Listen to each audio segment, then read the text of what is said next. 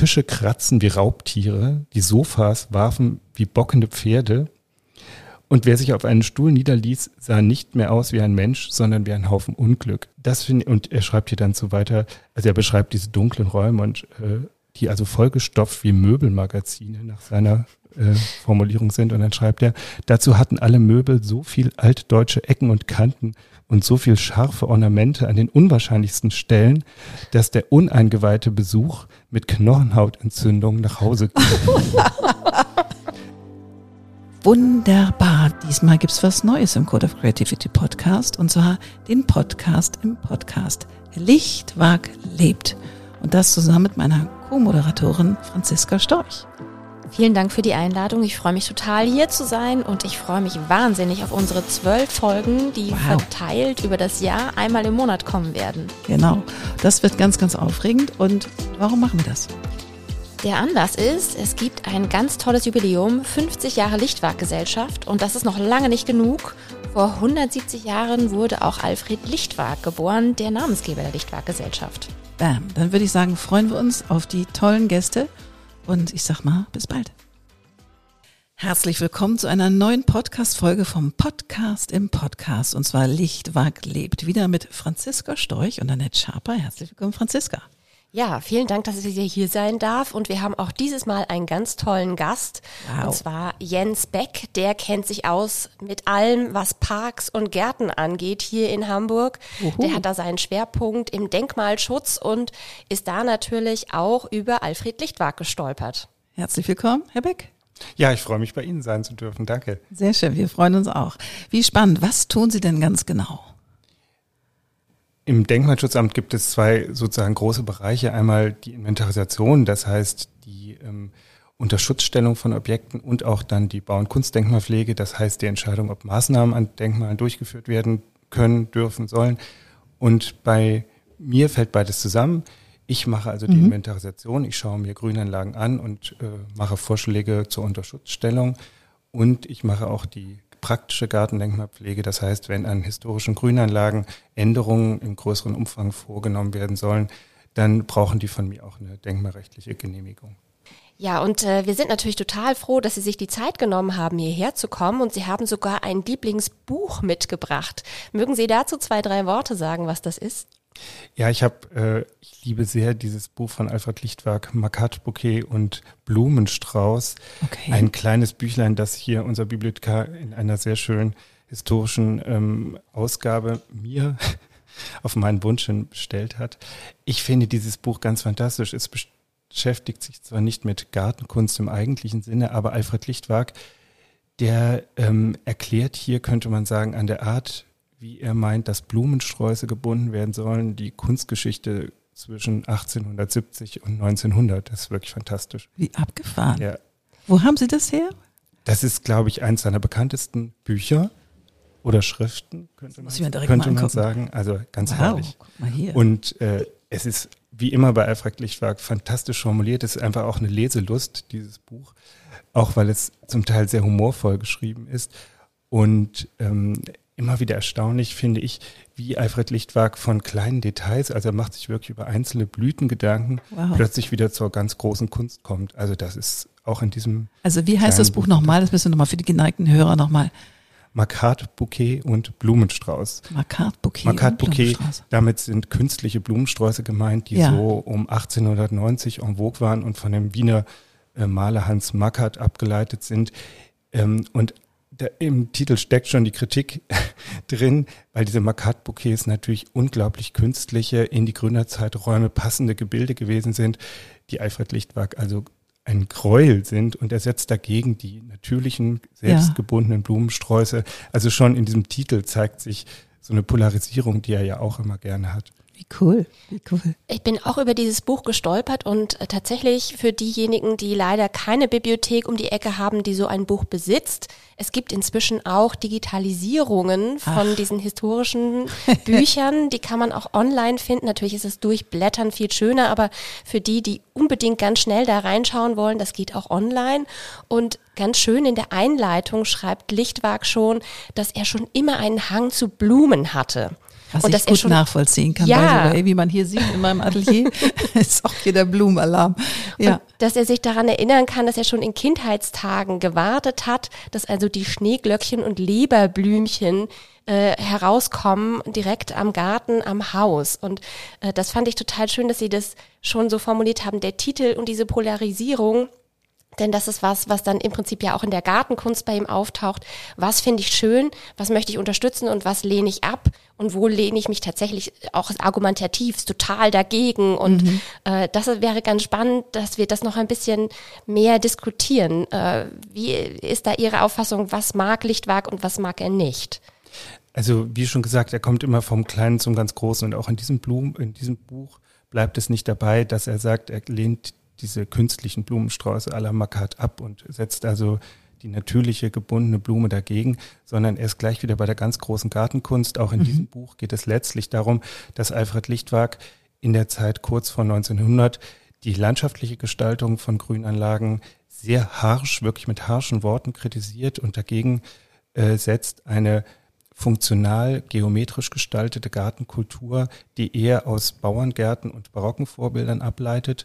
Ähm, das führt letztlich tatsächlich dazu, dass es in Deutschland dann nach 1900 einen völligen Umbruch in der Gartengestaltung gibt, die so ohne Alfred Lichtwag gar nicht denkbar gewesen wäre. Wie cool hat, ist das denn? Er hat da Mitstreiter, Ja. auch Fritz Schumacher und ähm, Leute wie ähm, Hermann Muthesius, die gehen da mit. Er ist da nicht alleine.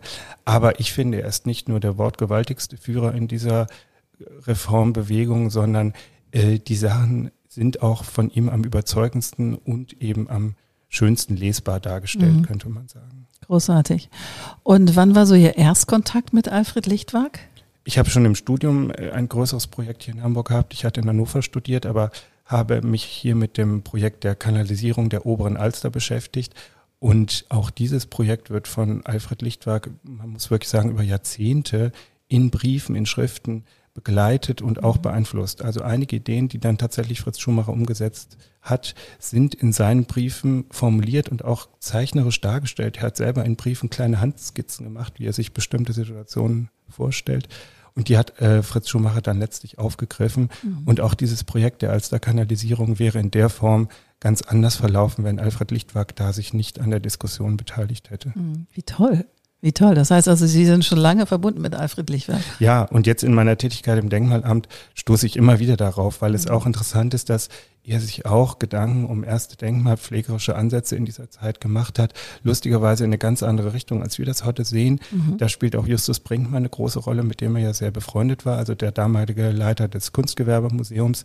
Und man hatte damals noch nicht so sehr die Idee, dass man tatsächlich ähm, überkommene Bauwerke oder auch Grünanlagen ähm, in der Form erhält, wie sie auf uns gekommen sind, äh, sondern die beiden haben sich eher für eine Dokumentation von alter Bausubstanz eingesetzt. Also hier sieht man auch wieder ganz stark diesen Schulungsgedanken, der das ganze Tun von Alfred Lichtwag irgendwie durchtränkt.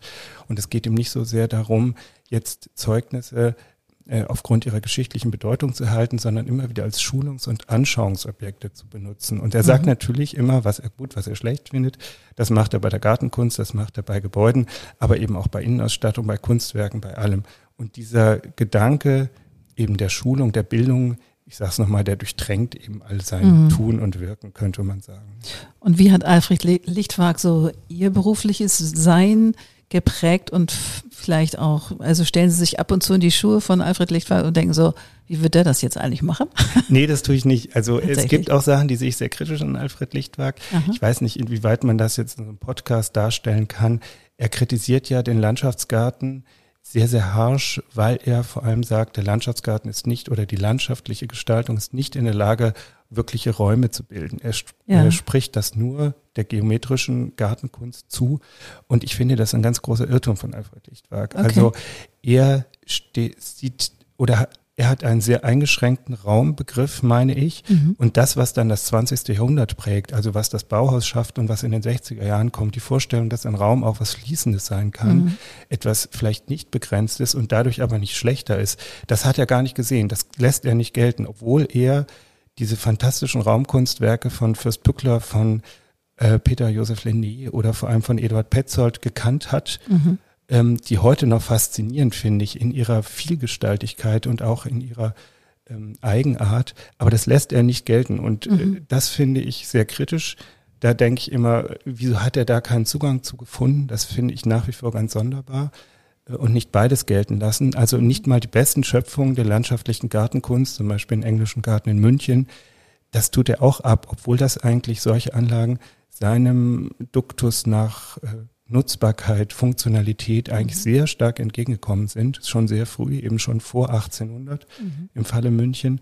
Aber das lässt er alles nicht gelten. Er setzt dagegen wirklich nur eine, finde ich, sehr eingeschränkte Sichtweise des Raumes, des Freiraumes. Und das liegt immer so ein bisschen quer zwischen uns.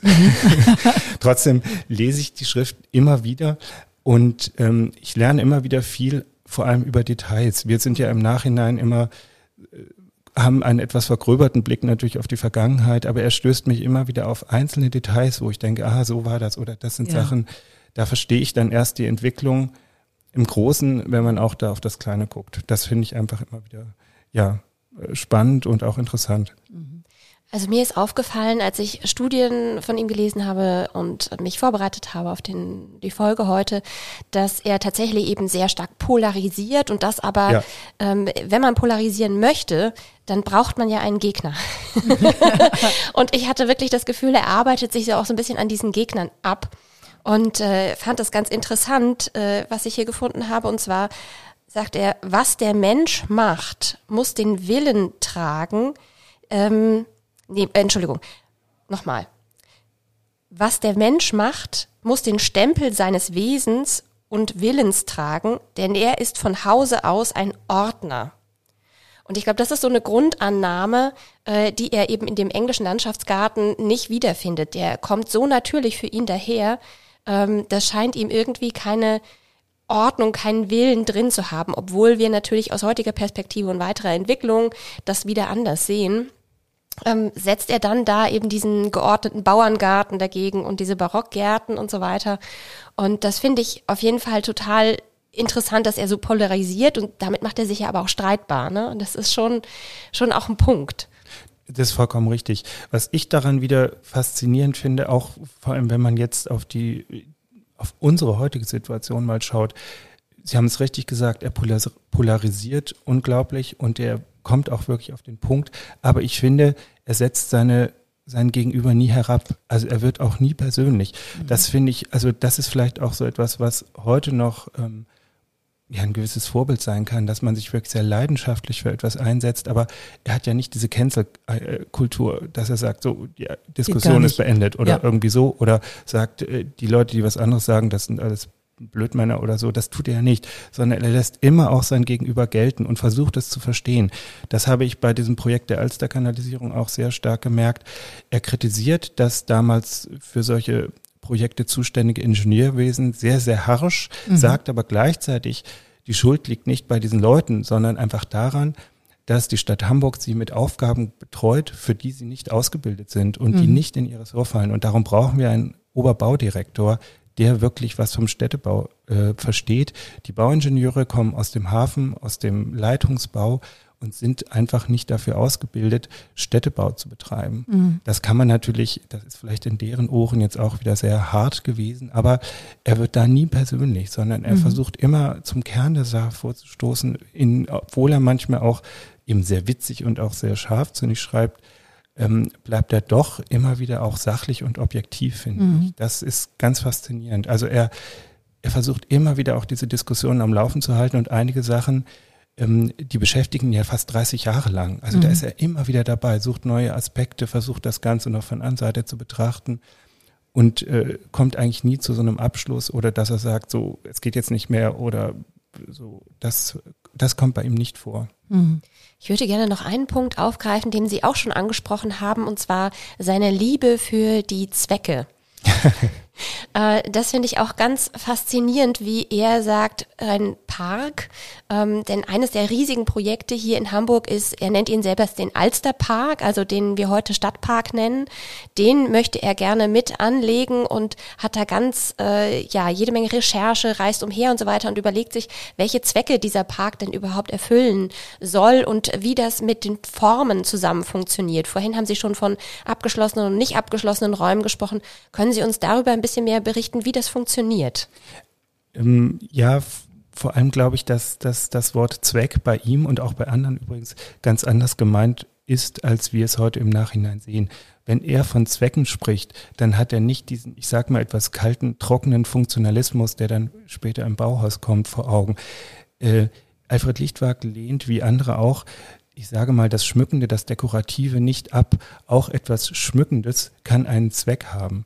Oder etwas aufzuschmücken, einfach eine Situation schön und angenehm zu gestalten durch Blumen, auch durch Dekors, das kann ein Zweck sein, weil er sagt, auch das brauchen die Menschen. Mhm. Also er ist da nicht so ein, sag ich mal, blutleerer Akademiker, der sagt, es muss nur alles eben funktional und nüchtern sein. Das ist mit zweckmäßig nicht gemeint. Auch die Frage, wie man eine besondere Situation durch Gestaltung, und das meint eben auch letztlich durch Dekors oder durch etwas Ähnliches, wie also eine bestimmte Situation im Freiraum in der Architektur hervorgehoben werden kann, betont werden kann oder den Menschen auch einfach Schönheit mhm. vermitteln mhm. kann. Er benutzt wirklich das Wort Schönheit noch, das finde ich ganz wichtig. Mhm. Also das kann auch ein Zweck sein. Man muss ihn nur definieren und er sagt immer, genau wie Sie es gesagt haben mit der Ordnung, es gehört alles an seinen Platz. Und ich finde das so faszinierend, oder was heißt faszinierend? Ich finde es interessant, sich nochmal zu fragen, wie sah eigentlich die Stadt Hamburg aus, in der Alfred Lichtwag gelebt hat. Und wir können es uns, glaube ich, heute nicht mehr richtig vorstellen. Aber wenn man mal alte Postkarten zur Hand nimmt, ähm, dann sieht man, wie stark aufgeschmückt, sage ich jetzt wirklich mal, die Stadt Hamburg und wahrscheinlich nicht nur Hamburg, sondern andere Städte auch äh, kurz vor 1900 gewesen sind. Das können wir uns heute gar nicht mehr vorstellen. Was heißt aufgeschmückt? Also es gibt wenige Stellen, wo man ja. das noch nachvollziehen kann. Zum Beispiel im Bergedorfer Schlosspark. Ja. Da steht noch so eine kleine Hängebrücke aus ich Schmiedeeisen, genau, ja. mit diesen Findlingen. Ja. Äh, oder an der alten Rabenstraße, diesen hinreißenden äh, Straßen, dieses hinreißende Straßenschild mit den Rabenfiguren. Wenn man sich vorstellt, die ganze Stadt steht voll mit solchen Sachen. Jeder Mülleimer, jede Bank, jeder Kandelaber, jede Ampel ist mit diesen überkandidelten Schmiedeeiser-Sachen ges gestaltet, dann wird man, glaube ich, wirklich verrückt und ja. denkt, das muss irgendwie anders gehen. Und in dieser Situation ist er, dass er sagt, so okay. geht das nicht mehr. Ja. Aber er lehnt nicht, ich sage das nochmal deutlich, nicht das dekorative Schmückende per se ab, sondern das muss alles eben auch eine Form, eine Gestaltung haben und irgendwie einen Rahmen und darf nicht so überbordend sein. Ja. Und es ist eben nicht dieses Nüchterne, wo wir heute immer denken, zweckmäßig, das meint eben etwas ganz Sachliches. Das mhm. ist bei ihm nicht gemeint. Ich finde, beim Lesen trifft man bei ihm auch immer wieder auf den Begriff Genuss. Genau. Und auch wenn er zum Beispiel sich dafür einsetzt, dass auch im Stadtpark ähm, Blumenbeete angelegt werden, Rosenbeete und so weiter, auch dann ist der Zweck nicht, äh, dass da einfach nur Rosen stehen, sondern auch dann geht es um Genuss oder eben auch, was Sie vorhin angesprochen hatten, diese Frage von Erziehung. Wie kann ich, ähm, können Sie das ein bisschen äh, näher erläutern, wie kann ich mit Blumen, Rosenbeeten äh, Menschen erziehen? Was hat er sich darunter vorgestellt?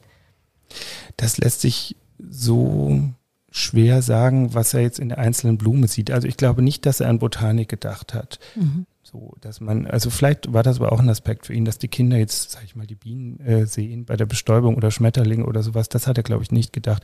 Es ging ihm auch da immer wieder um die Form.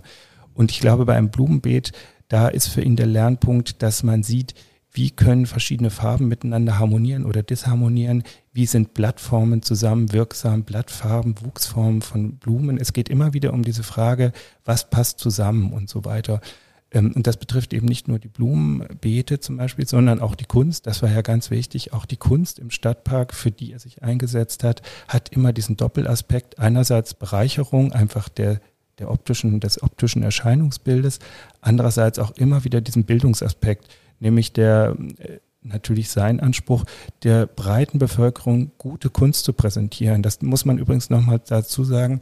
Das war im Stadtpark in Hamburg völlig neu. Das ist der erste, Sta äh, also der erste Park in Hamburg ohne Personenstandbilder. In den Wallanlagen waren ja bis dahin nur Personenstandbilder. Das ist die erste Anlage, wo zumindest ursprünglich sowas gar nicht geplant war, sondern von Anfang an Kunstwerke aufgestellt werden sollten, die eben keine Personen darstellen. Dass das Heine-Denkmal dann dort aufgestellt wurde, das ist eine andere Geschichte. Aber der Stadtpark ist eigentlich nicht mit Personenstandbildern konzipiert, sondern einfach an jeder, an verschiedenen Orten äh, mit sehr guten Kunstwerken geschmückt. Ja. Und ähm, nochmal auf die Blumen zurück. Ähm, auch da ist, glaube ich, sein Anspruch, dass man schon bei einem Blumenbeet äh, in seiner Vorstellung lernen kann, eben ähm, die Eigenarten einzelner Individuen äh, sich genau anzuschauen und immer wieder zu fragen, wie kann ich die Eigenart äh, sozusagen meines Ausgangsmaterials in dem Sinne äh, oder in diesem Falle eben Blumen, wie kann ich das für die Gestaltung nutzbar machen? Wie kann ich da einen Gewinn für mich rausziehen und dann eben natürlich im Sinne der, der Gestaltung zu so einer Harmonie kommen? Und er redet nicht nur von Harmonie, er redet sogar immer von Monumentalität. Das ist für ihn das A und O.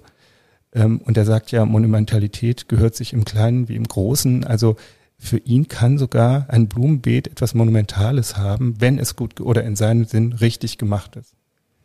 Also diese, diese Sache von Rhythmus und Form und Stimmigkeit. Ne? Ähm, also das ist ja ganz interessant, wie man das bei ihm immer wieder findet, egal ob in der Kunst oder in der Gestaltung von Parks bis hin zur Gestaltung des einzelnen Blumenbeets.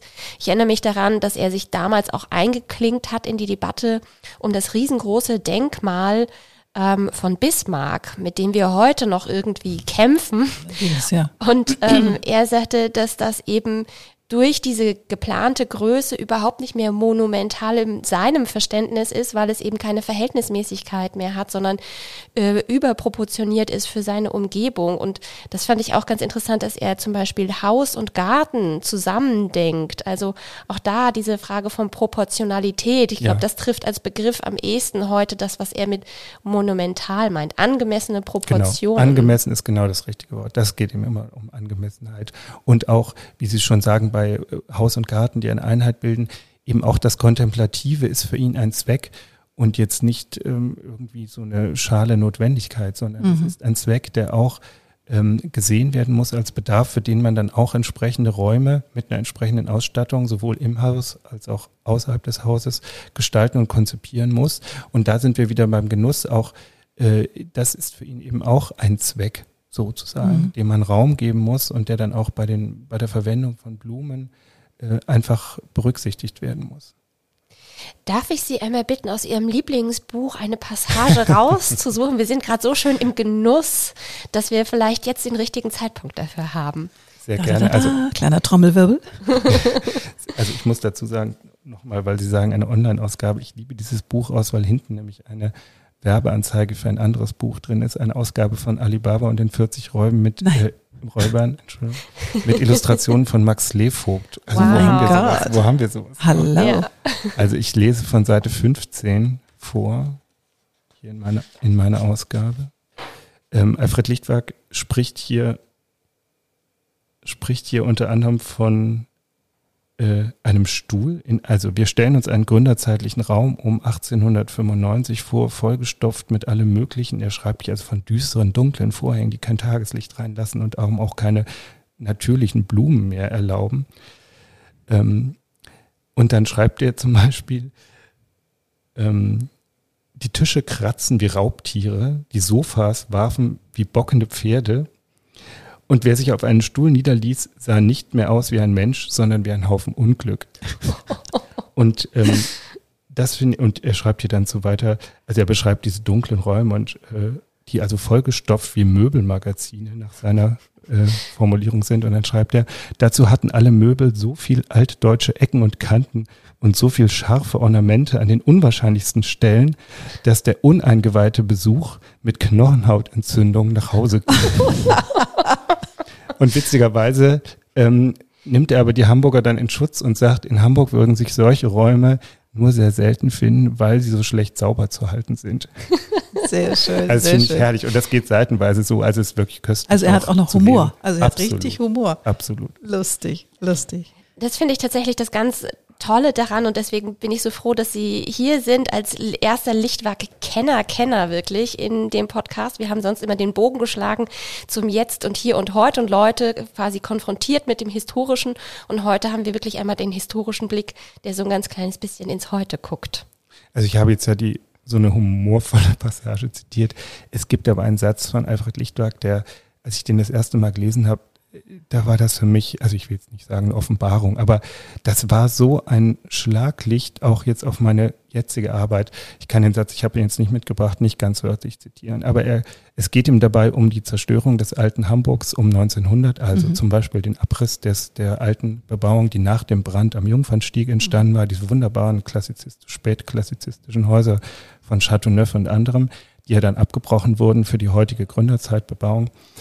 Und ähm, er schreibt eben, dass die Geschichte sich in dem steinernen Antlitz der Städte manifestiert und dass man sehr sorgfältig mit der Schönheit der Stadt umgehen muss. Und er sagt, ähm, es kann passieren, dass in der Unachtsamkeit eines Augenblicks einmal das Gesicht der Stadt äh, zerstört und entstellt wird auf Jahre hin. Mhm. Und das treffe ich oder das, das kommt bei mir im Alltagstun so oft vor, dass ich äh, wenn in einem Denkmal Änderungen vorgenommen werden sollen, dann in kurzer Zeit abwägen muss, ist dieser Eingriff in das Denkmal, ist der jetzt noch in Ordnung oder entstellt der dann das Denkmal, sowohl mhm. ein Garten als auch ein Haus? Und da bin ich immer wieder in diesen Augenblicken der Mind, wo ich überlegen muss, so, was passiert jetzt eigentlich? Mhm. Ne, und habe ich die Kraft jetzt auch noch, obwohl es schon kurz vor Feierabend ist, zu sagen, nein, wir müssen bei der Planung nochmal was ändern? Oder sage ich, nee, ich will nach Hause, äh, mach das mal so. Und schon mhm sind Entscheidungen getroffen, die für die Gestaltung der Stadt vielleicht langfristige Auswirkungen haben.